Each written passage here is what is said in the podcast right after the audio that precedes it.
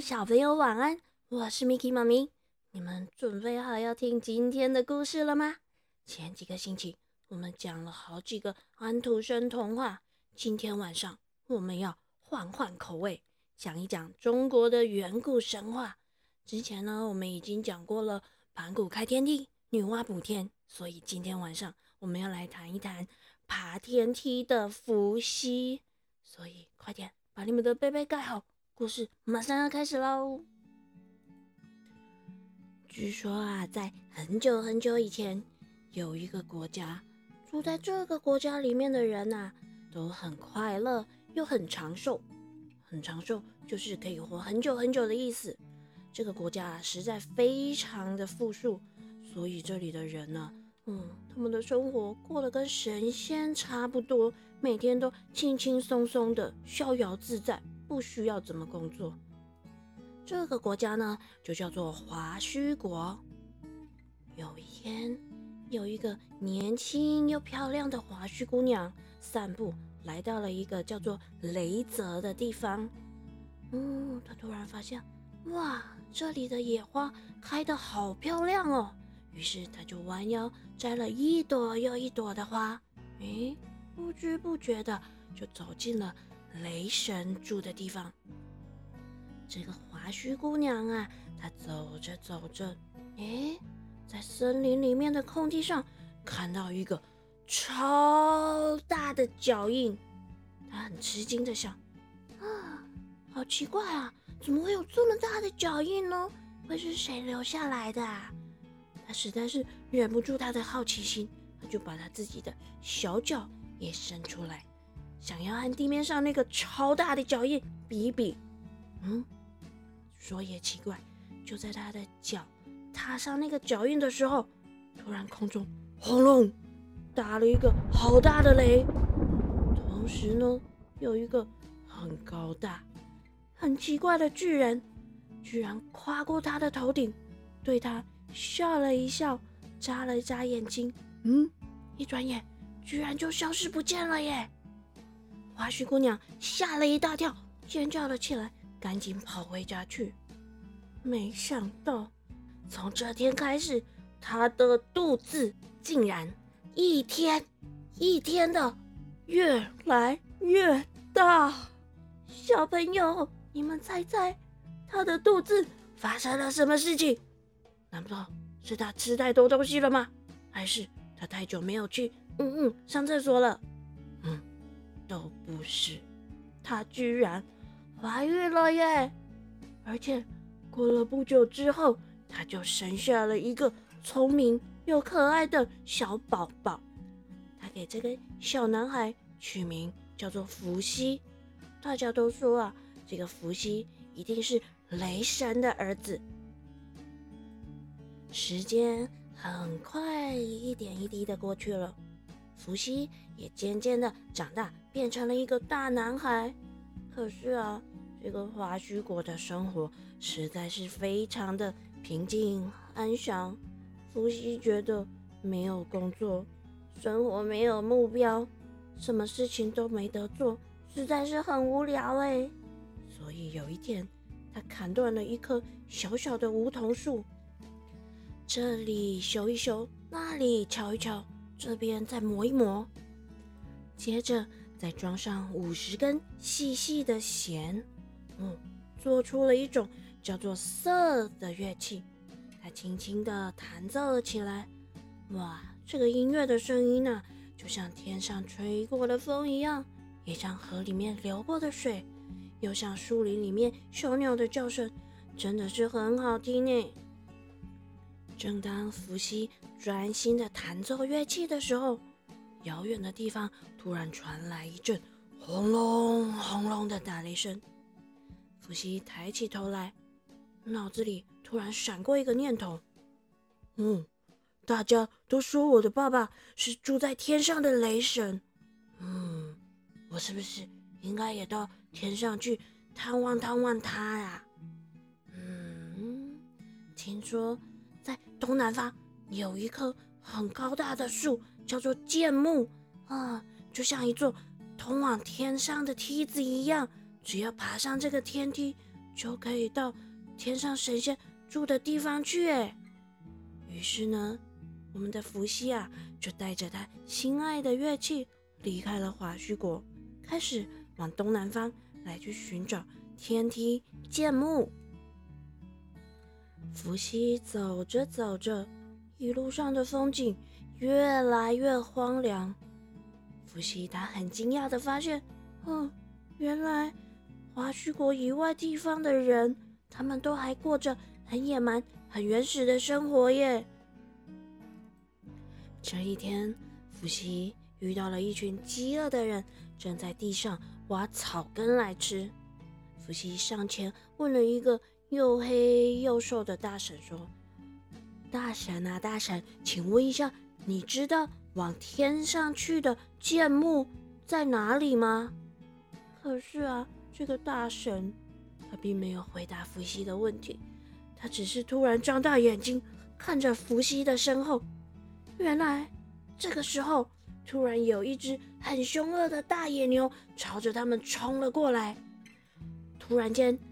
七八个拿了木棒、石块的男男女女立刻冲了上去，不顾死活的打起野牛。最后人受伤了，不过野牛也打死了。大家一拥而上，把野牛的身体扯成一片一片的，血淋淋的，放到嘴里就吃了起来。伏羲一看，觉得又惊讶又害怕，于是他转过头继续。往东南方走，走了好长一段路，伏羲来到了一条河。这条河又黑又急，我们就暂且叫它做黑水河。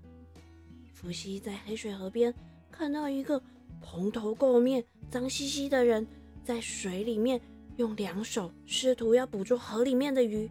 伏羲正要开口问他天梯在哪里。可是这个人刚好看到一条小鱼游过来，扑到水里面。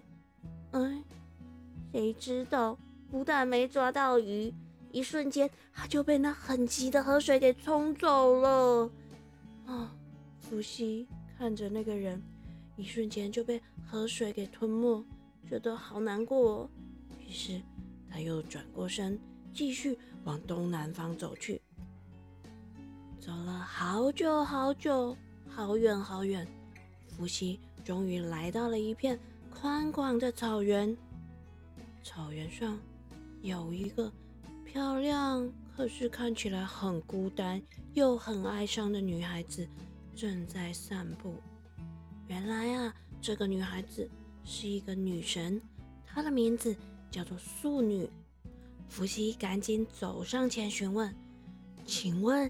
你知道往天上的剑木在哪里吗？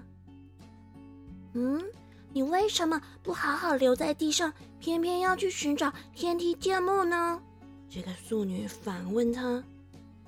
哦，我们这个伏羲啊，他找了好久好久，终于有人肯开口说话，有人肯回答他的问题，他好开心，立刻告诉素女，为什么要找天梯剑木。当然，为的就是要爬到天上去啊！据说天上有漂亮的宫殿，还有常开都不会凋谢的花，而且我的爸爸雷神也住在那里呢。嗯，原来是这样啊！好吧，我可以告诉你剑木在哪里，可是你要记得，当你爬上剑木的时候，绝对、绝对、绝对不可以回头往下看哦。素女说完，便伸出手指了一个方向。伏羲顺着素女手指的方向看去，果然，在这个广大草原的中央，有一棵高大无比的树木。小朋友，你们猜这是什么树？啊，是云梯树？嗯，楼梯树？哦，都不是。这就是伏羲找了好久好久的天梯剑木。哇，Mickey 妈咪告诉你们，这棵剑木真的好大好大好大，比所有我们看过的树木还要大，好高好高，直挺挺的。往天空升去。啊，福星很开心的拿下了背在背上的乐器，送给素女，告诉她说：“谢谢你的指点，这个乐器叫做瑟，是我亲手做的乐器，送给你，表达我的谢意。当我爬剑木的时候，你也可以在这边为我弹奏一曲优美的送别曲，因为我就要爬上天去了，不会再回来了。”说完，伏羲就兴高采烈的来到了剑木下，开始往上爬。哦，不说你们不知道，这个剑木啊，是一棵很奇怪的树诶，远远看都看不出来，原来它的树干滑溜溜的，嗯，就像鲶鱼一样，很骨溜，根本就很难抓住啊。于是呢，这个伏羲。他一点也不敢大意，只能紧紧地抱住他的树干，慢慢的、慢慢的、一丁点的往上爬。爬着爬着，他突然听到叮叮咚咚几声调弦的声音，接着便传来了素女演奏的送别曲。伏羲一分神，就往下，读，滑了一大截。在心里想：啊，这样不行不行，我得专心的好好爬。于是呢，伏羲平静了心神，开始专心的继续爬树。可是，处女她演奏的音乐一阵一阵的不断的传到他的耳朵里，那个音乐听起来好哀伤哦，好像在诉说人世间的各种苦难。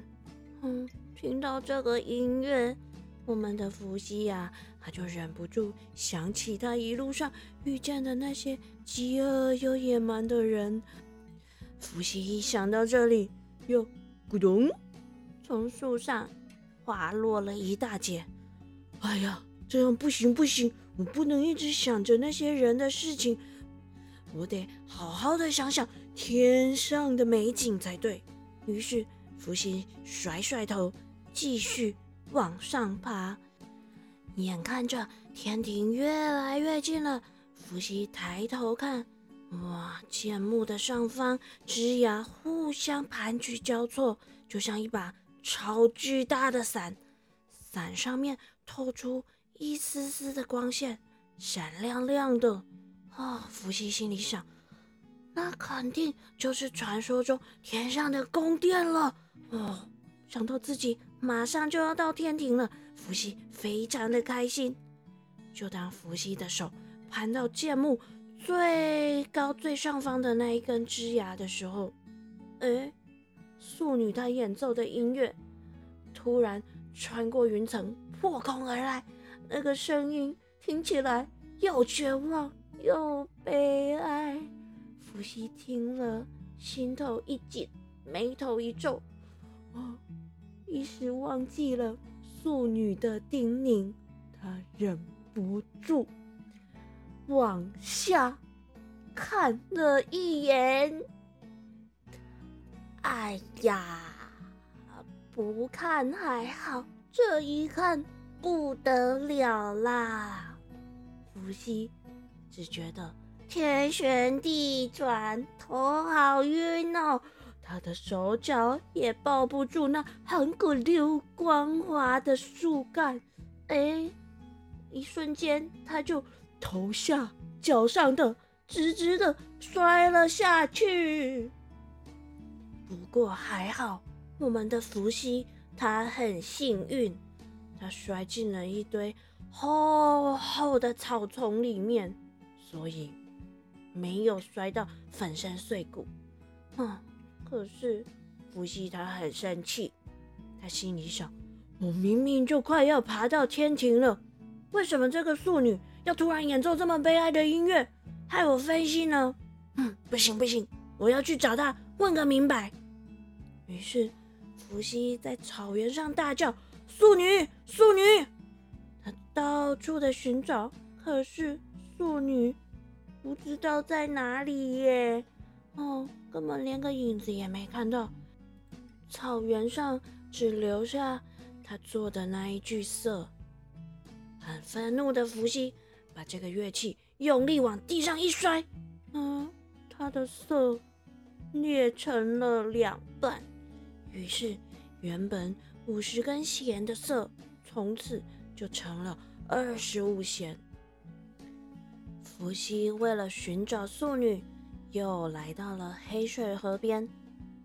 他看着又黑又暗的水，心里很苦恼。这时候，黑水河突然浪涛越升越高，然后像花瓣一样分开，中间冒出了一头，哎，又像龙又像马的，背上还有个八角形图案的野兽。这个野兽啊，对着伏羲点点头，突然开口说话：“嗯，我知道。”你正在找素女，可是啊，素女已经走了。她叫我告诉你，人世间的苦难这么多，这些人他们没有知识，需要你的帮助。你怎么忍心一个人爬到天上去享福呢？其实啊，你从天梯剑木上摔下来，不是因为他演奏的音乐，是因为你的心里。还存有对人世间的同情和留恋啊！诶，伏羲很惊讶的听完野兽说的话，开始认真的自己思考了起来。嗯，对啊，我干嘛一心一意要到天上去呢？我有的是聪明和智慧，刚好可以用来帮助人们改善他们的生活啊！念头一转的伏羲，突然又觉得自己充满了力量和希望，终于找到生活的重心和目标。于是，他不再尝试去爬天梯建木，他往东方走去，带领这些人建立了国家，教导这些人捕鱼和捕捉野兽的方法，甚至还教会他们驯养野兽。这些人呢，从此再也不用饿肚子。或是被野兽伤害了。更重要的是呢，伏羲收到那一头很像龙又很像马的龙马的启示。透过那龙马背上的八角形图案，伏羲发明了八卦。八卦刚好代表了大自然的基本知识和秩序。从此以后，这些人类就渐渐懂得了如何互通知识和情感。而且在伏羲不断的努力之下，东方蛮荒的土地最后也变成了一个幸福快乐的王国。好啦，小朋友，这就是今天 Miki 妈咪要跟你们分享的伏羲爬天梯的故事，是不是很有趣呢？哦，今天故事讲了超久的，赶快我们来听听看，今天台语藏宝箱要教什么吧。台语藏宝箱。今仔日咱要教的，就是拄只故事内底有讲到的，伏羲一开始一直想要做的迄件代志，是啥？爬树、爬树啊，爬树啊，爬树啊，爬树。咱会使讲，哦，我就想要甲高山共款，会使爬树啊。我好想跟猴子一样，可以爬树哦！我就想要甲高三共款，会使爬树啊！好，小朋友，咱今嘛无要去爬树啊，爱赶紧来困啊！今仔故事讲足久啊，后礼拜，哎，记得搁等来听咪咪妈咪讲故事哦。晚安啦，我们下周见。